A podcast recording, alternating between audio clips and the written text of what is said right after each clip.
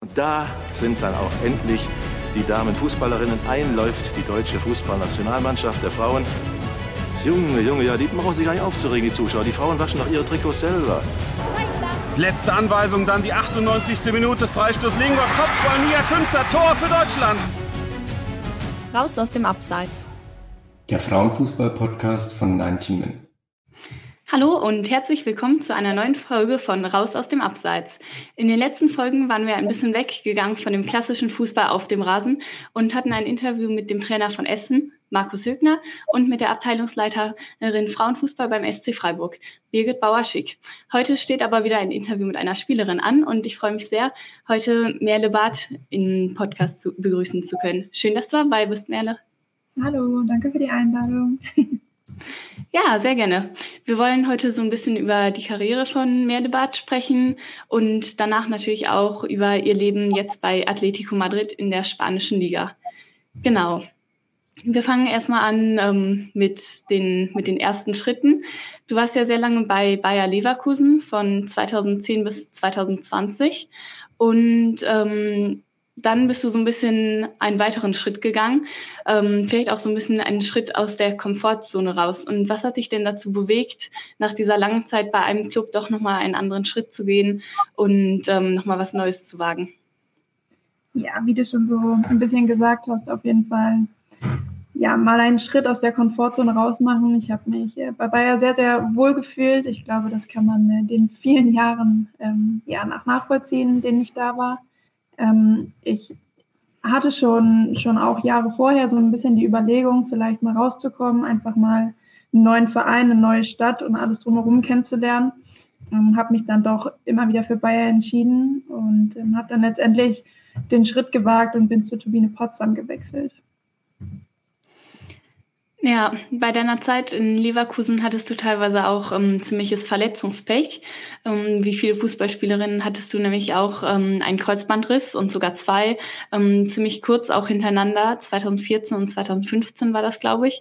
Ähm, wie war diese Zeit denn für dich und hattest du auch jemals den Gedanken, ähm, mit dem Fußballspielen aufzuhören oder war es für dich immer klar, dass du nochmal zurückkommst? Ja, auf jeden Fall waren viele schwierige Situationen dabei bei den Kreuzbandrissen. Ich glaube, das ist ähm, ja in jeder, in jeder Reha, die man lange Zeit ähm, verletzt ist, hat man mal Rückschritte. Und äh, ja, manchmal spielen natürlich auch die Gedanken ein bisschen verrückt in der schweren Zeit.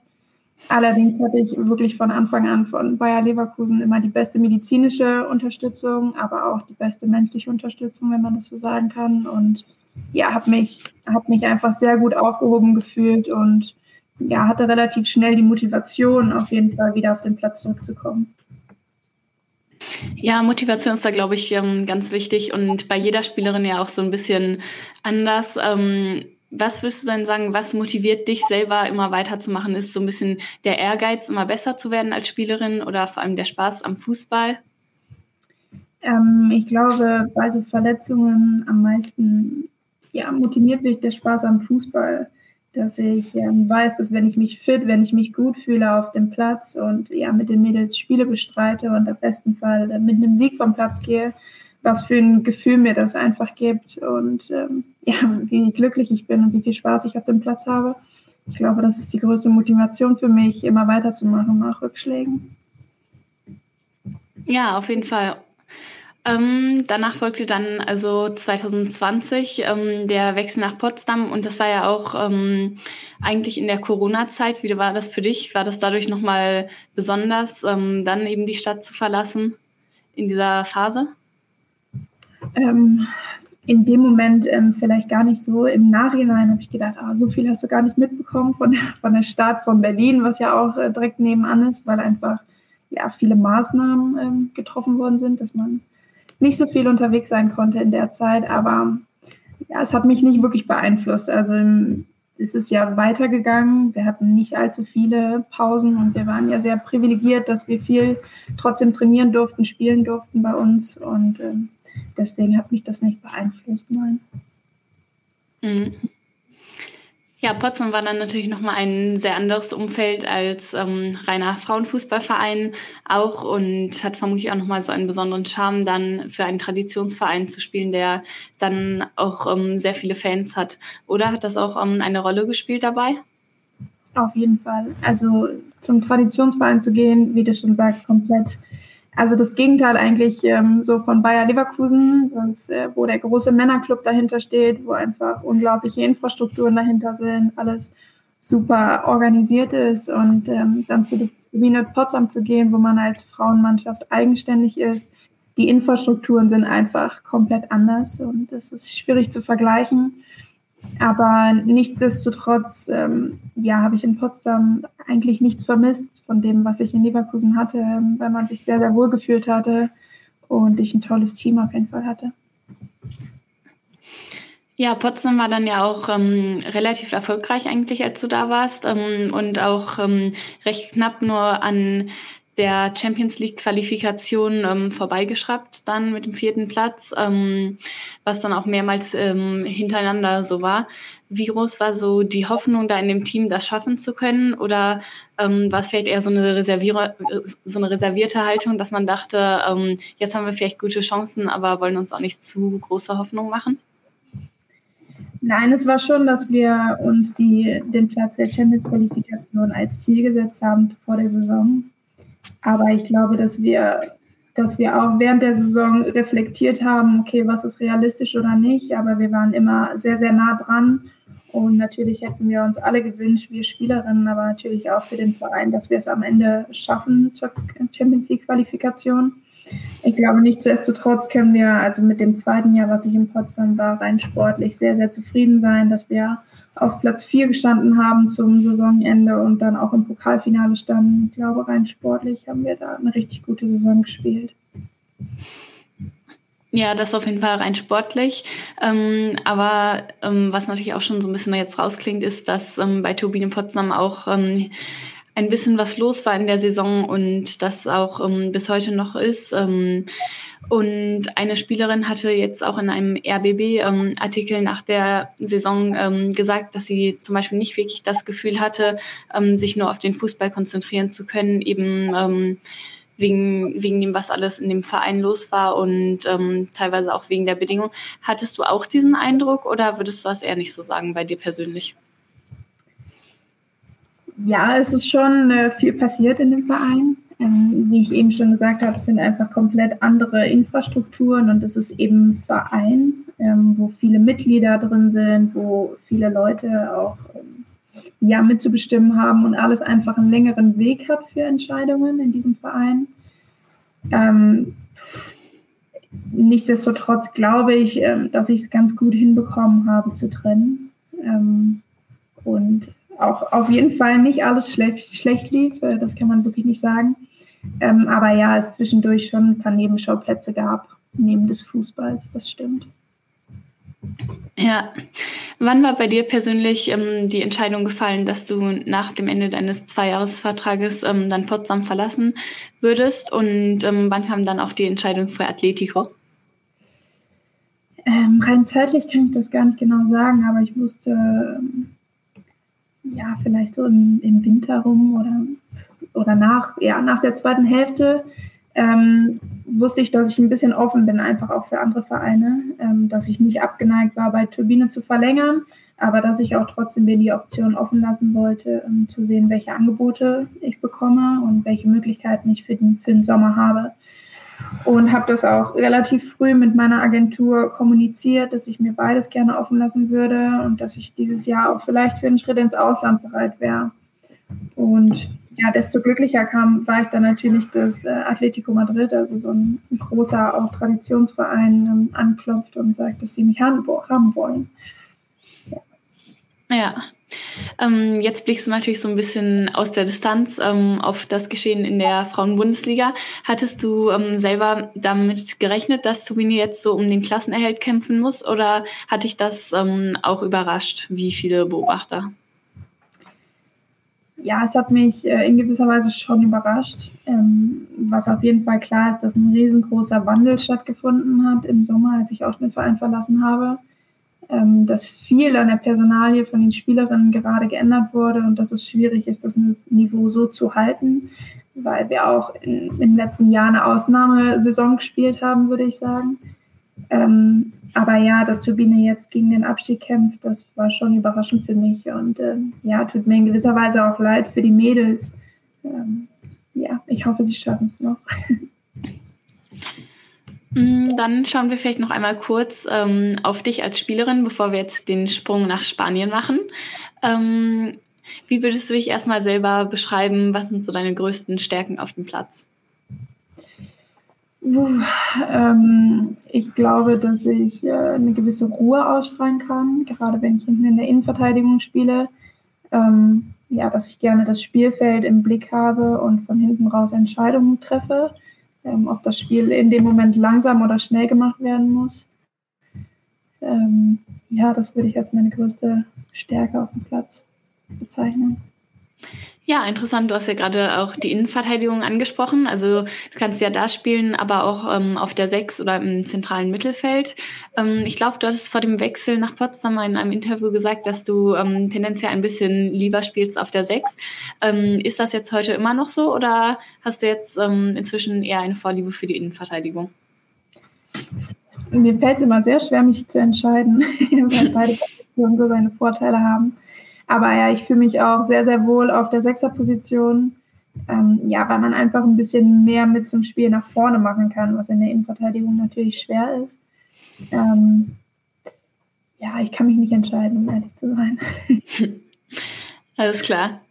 Ja, dann hast du den Schritt ähm, zu Atletico gemacht und damit natürlich auch ähm, in die spanische Liga. Du meintest eben schon, dass du das Ausland generell interessant fandest. Ähm, was hat dann da, dazu geführt, dass du dich für Spanien entschieden hast und nicht vielleicht ähm, dich in Frankreich, England, Italien oder so umgeschaut hast?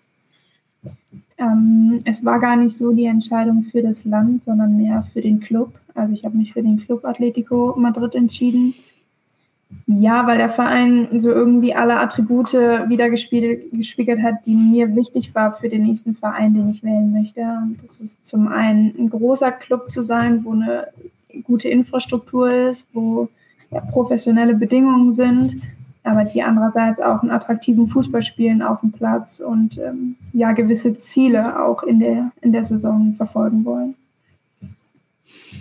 Ja, du sprichst gerade schon ähm, die professionellen Bedingungen bei Atletico an.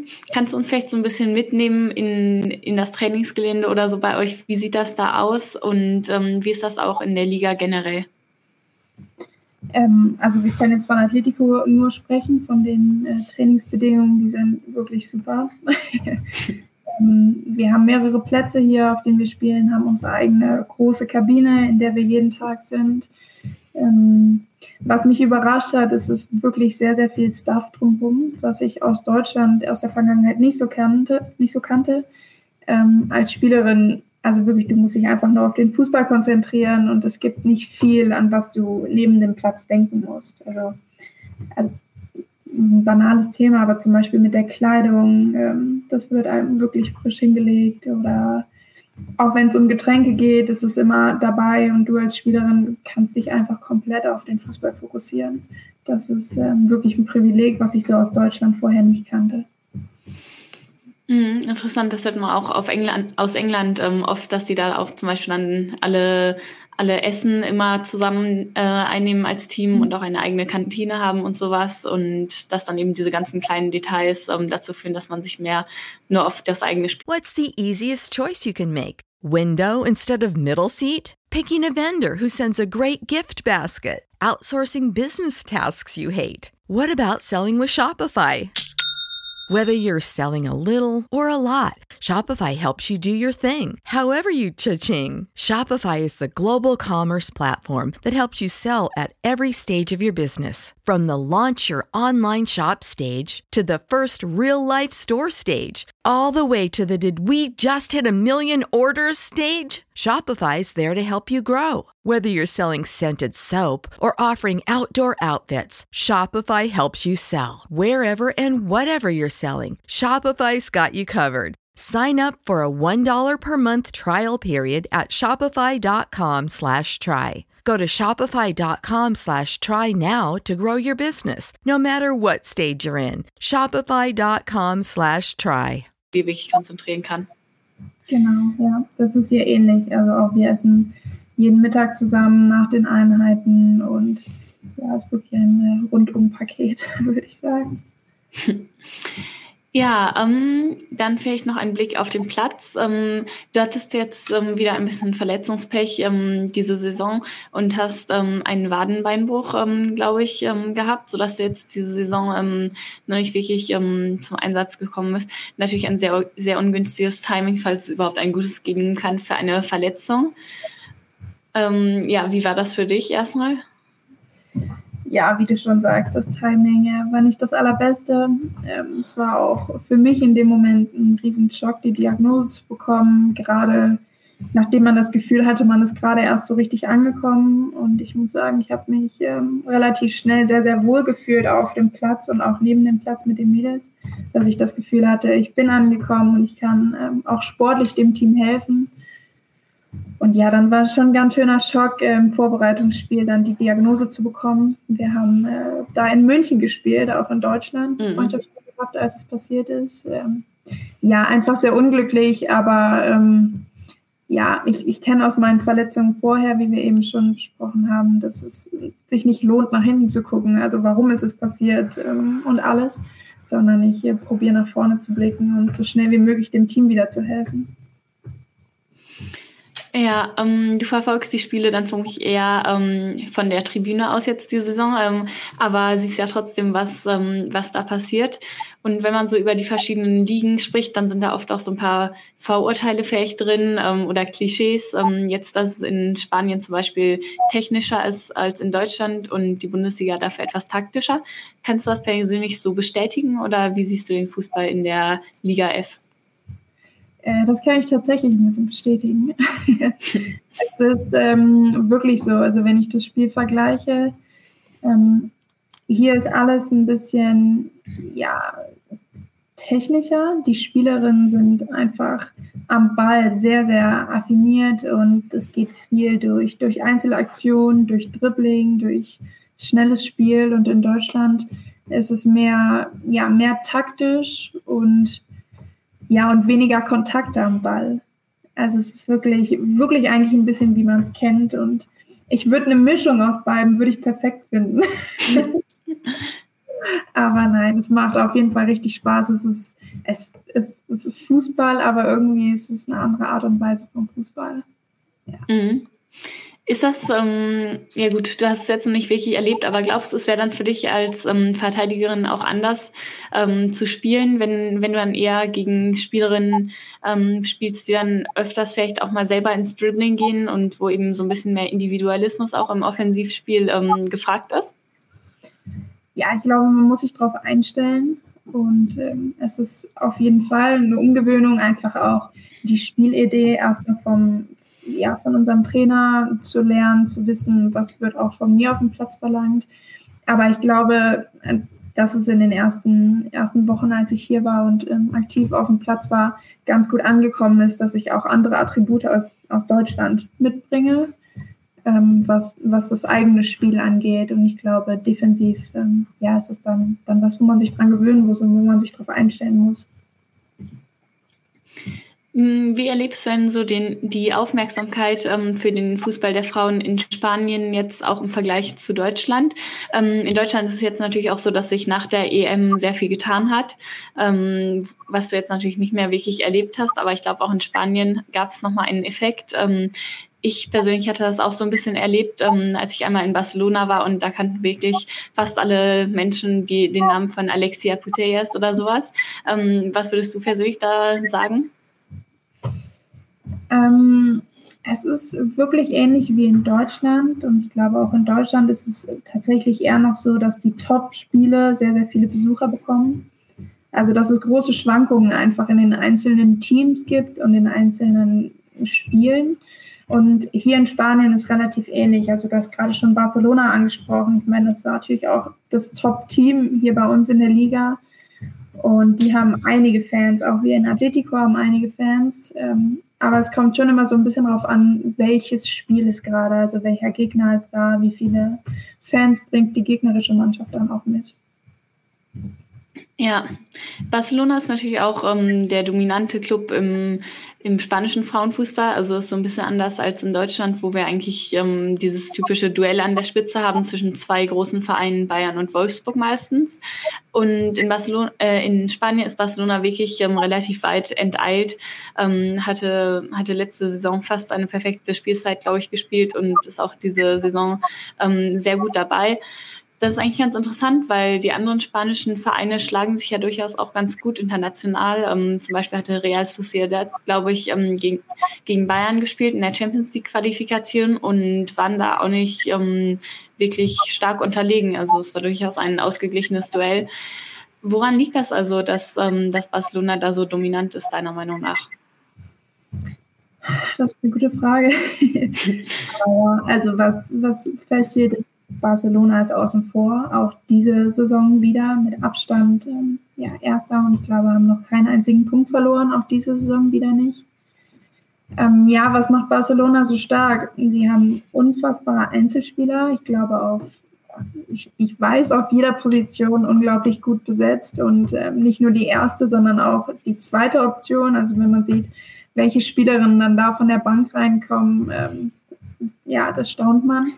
Also unfassbare Qualität und mh, mm, ich habe das Gefühl, einfach alles ist komplett abgestimmt. Die Spielzüge, ähm, jeder weiß, ja, die kennen sich untereinander, die Spielerinnen. Sie wissen, welcher, welchen, ähm, welchen Laufweg macht meine äh, rechte Stürmerin jetzt.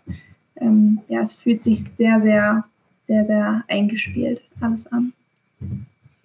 Ja, hinter Barcelona ist es ja relativ ausgeglichen. Ähm, es gibt relativ viele Vereine in Spanien, die so ein bisschen um die Champions League Qualifikation mitmischen wollen. Ähm, also jetzt zum Beispiel äh, Levante ist gut dabei, auch ähm, Real Madrid natürlich, Atletico.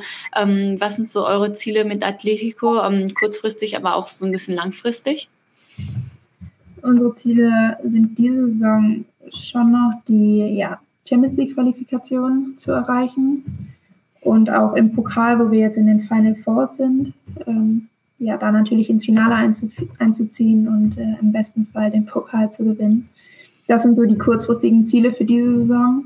Langfristig, ähm, ja, denke ich, wollen wir uns in der Champions League etablieren, dass wir es weiterhin schaffen, ähm, dran zu bleiben und uns ja im zweiten, dritten Platz ähm, ja, da am Ende der Saison zu stehen. Das ist so ein bisschen langfristig das Ziel des Vereins. Wie würdest du als Spielerin ähm, Atletico als Verein so beschreiben? Was sind ähm, so ein bisschen auch die Werte vom Verein vielleicht? Ähm, wie ist die Atmosphäre da so? Und was macht den Verein noch aus? Ähm, ja, das ist auch äh, ein bisschen, das zieht sich durch den ganzen Verein. Das wird bei den Männern so gelebt, aber auch bei uns Frauen wird so gelebt, dass wir ja immer noch so eine Art die Arbeiter sind, dass wir ja hart arbeiten, um, ja, um dann am Wochenende die Spiele zu gewinnen, dass wir mit Leidenschaft auf dem Platz stehen und viel kämpfen und uns einfach insgesamt als kleine Familie sehen. Also ja, so, so kann man eigentlich den ganzen Verein beschreiben und das geht wirklich von den Männern und von den ganzen Jugendteams bis hin zu uns. Ja, ähm, machen wir noch mal einen kleinen Schritt zurück ähm, zu der Professionalisierung. Ähm, du selber hattest, glaube ich, in Deutschland auch ähm, neben dem Fußball noch gearbeitet, ähm, erst eine Ausbildung gemacht ähm, und da hattest du auch in einem Interview gesagt, dass du auch in Potsdam noch 20 Stunden pro Woche, glaube ich, arbeiten wolltest. wie ist es jetzt aktuell bei dir? Ähm, also genau in Leverkusen, als ich äh, da gespielt habe, habe ich eine Ausbildung nebenbei gemacht und habe auch ein bisschen nebenbei gearbeitet. In Potsdam habe ich es die erste Zeit auch probiert und habe 20 Stunden gearbeitet. Es war aber dann ähm, später vom, vom zeitlichen Aufwand her einfach nicht mehr möglich, ähm, weil die Trainingszeiten dann so angepasst worden sind, ja, dass, es, dass es mehr Stress war, als dass man es dann genossen hat, auch nebenbei zu arbeiten. Hier bei Atletico sind wir eigentlich alles Profis. Wir haben ein paar Spielerinnen, die nebenbei noch ihre Schule zu Ende machen oder einige Spielerinnen, die nebenbei auch studieren über Fernstudien. Ähm, aber es ist niemand dabei, der jetzt noch arbeiten geht neben des, neben des Trainings. Ja, bei mir genauso. Also ich spiele hauptsächlich Fußball und mache nebenbei ein Fernstudium. Ja, alles klar. Ähm, würdest du sagen, dass du trotz der Verletzung schon gut ähm, jetzt angekommen bist in Spanien, ähm, jetzt wo du auch schon einige Monate da bist? Und wie sieht es eigentlich bei dem, äh, mit deinen Spanisch-Skills aus?